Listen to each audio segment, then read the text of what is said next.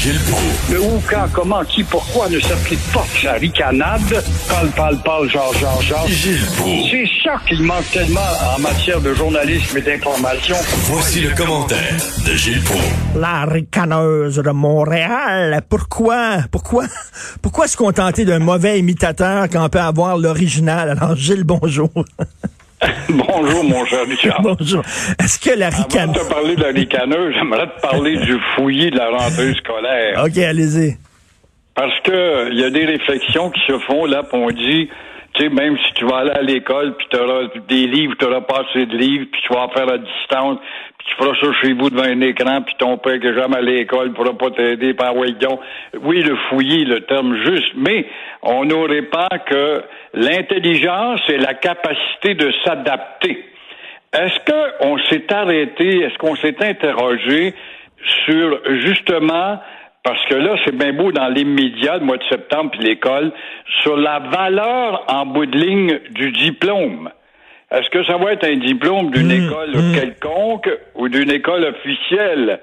Est-ce qu'on s'est arrêté sur le marché du travail dans 5, 10 ou 15 ans quand les jeunes diplômés avec le diplôme de la COVID-19 vont se présenter chez l'employeur et ses exigeants et vont s'apercevoir que le petit gars ou la petite fille ou le jeune homme a des trous épouvantables, insurmontables. Alors, je me demande, la seule consolation, Richard, avec la valeur du diplôme qui s'annonce, c'est que le jeune pourra dire, je suis comme tous les jeunes du monde entier. Oui, mais- j'ai- j'ai- des grandes villes, parce que je pense pas qu'on trouve le problème à Montmagny ou à, à Matane ou je ne sais trop où. Vous avez tout à fait raison. Moi, mon, mon, mon fils de, de 12 ans, c'est un, y, il y avait des bonnes notes, il y avait vraiment des bonnes notes, un bon étudiant. Mais lorsque euh, est arrivée la pandémie, de mars à juin, il y a eu des cours en ligne. OK, il était pas à l'école, il y avait des cours en ligne. Ses notes ont droppé, là. Excusez-moi, ils ont chuté là, de façon incroyable. Il n'y a pas eu des bonnes notes. C'était, c'était pas facile pour lui d'étudier comme ça. Donc, ça va être quoi là, l'éducation? Quel genre d'éducation ils vont, ils vont recevoir ces enfants-là? Alors, on parle tellement de l'école avec le nivellement par le bas avant le diplôme de la COVID-19.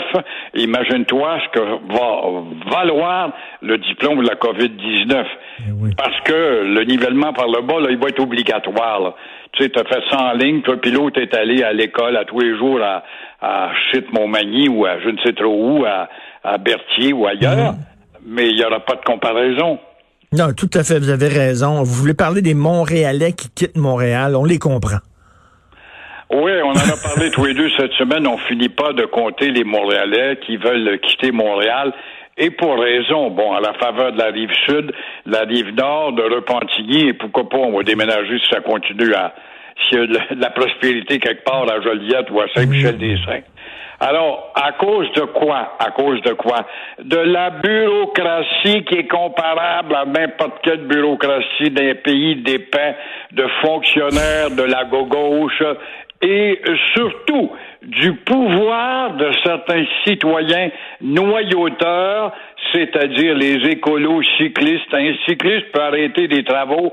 Tu te rends compte à faire réfléchir des autorités épaisses qui s'arrêtent là-dessus pendant, pendant, on a cité l'exemple de la rue Saint-Denis, toutes les grandes rues, les artères actuellement, c'est épouvantable, ça ne finit pas cette douleur, et eux ont encore un compte de taxes puis des loyers à payer, et on comprend pas qu'il y a tant de vitrines à louer, puis à louer, puis à louer. Alors, Comment est-ce qu'on va aller? On écoute que le, le, le cycliste et l'automobiliste ne comptent plus dans la vie, mais les taxes et commerces comptent. Ben, Alors, et, et là, et là, ils disent, là, ils disent, les écolos, ils disent que la, euh, voyons, les gens qui vont s'établir en banlieue, le, le développement urbain, là, les banlieues, puis que, que c'est mauvais parce que ça pollue, parce que les gens doivent après ça circuler sur le retour, prendre le pont, il y a des embouteillages, etc. Mais d'un autre côté, on rend la vie tellement compliquée aux gens qu'on les pousse vers la banlieue. Exactement. On les chasse carrément parce que on se dit il n'y a pas de mode de vie. C'est pas vrai. Venir euh, magasiner à Montréal, vous allez retrouver le bonheur. Tu trouves pas de Montréal. Le, bonheur à Montréal avec les contraintes du parcomètre, la police qui guette les petits hommes verts, les détours, puis donc, puis les comptes, puis les détours. Un mot qu'on a rajouté dans notre vocabulaire où on en a pas beaucoup. Il y a le mot détour là-dedans. Mais entre-temps, Richard, c'est drôle, hein?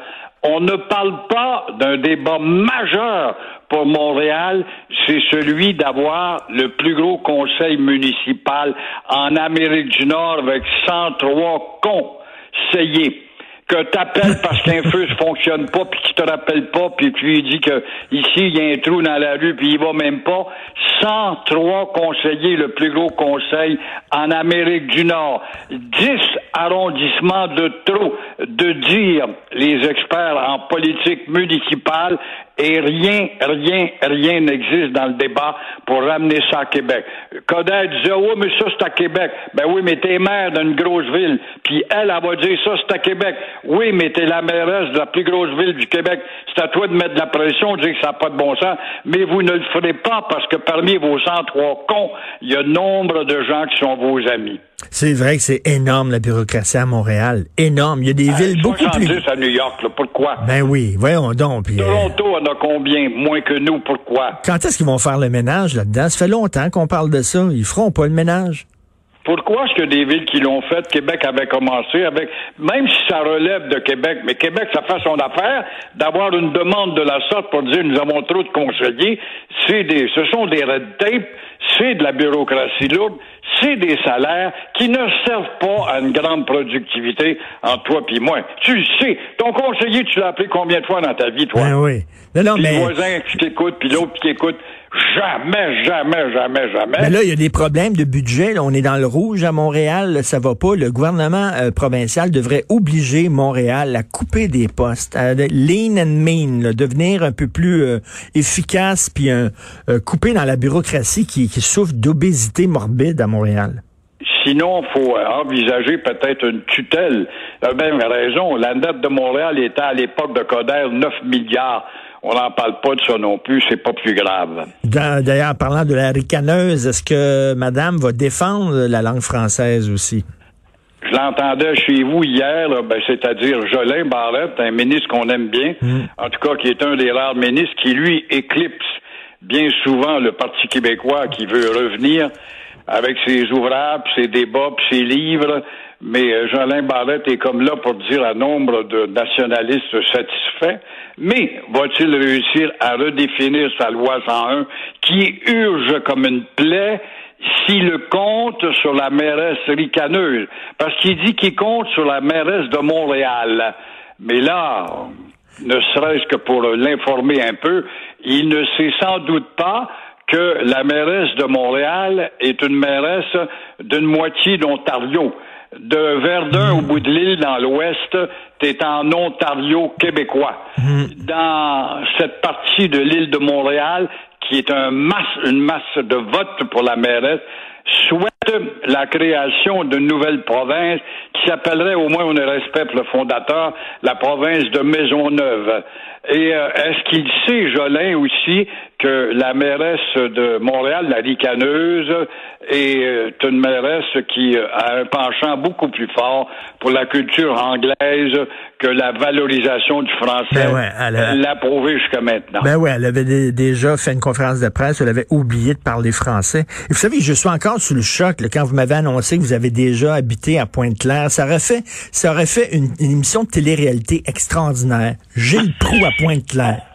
C'est dommage que je te connaissais pas à l'époque des Français. Non, mais j'aurais aimé ça vous voir. Mon drapeau, what's that flag? It's oui. Belgium flag.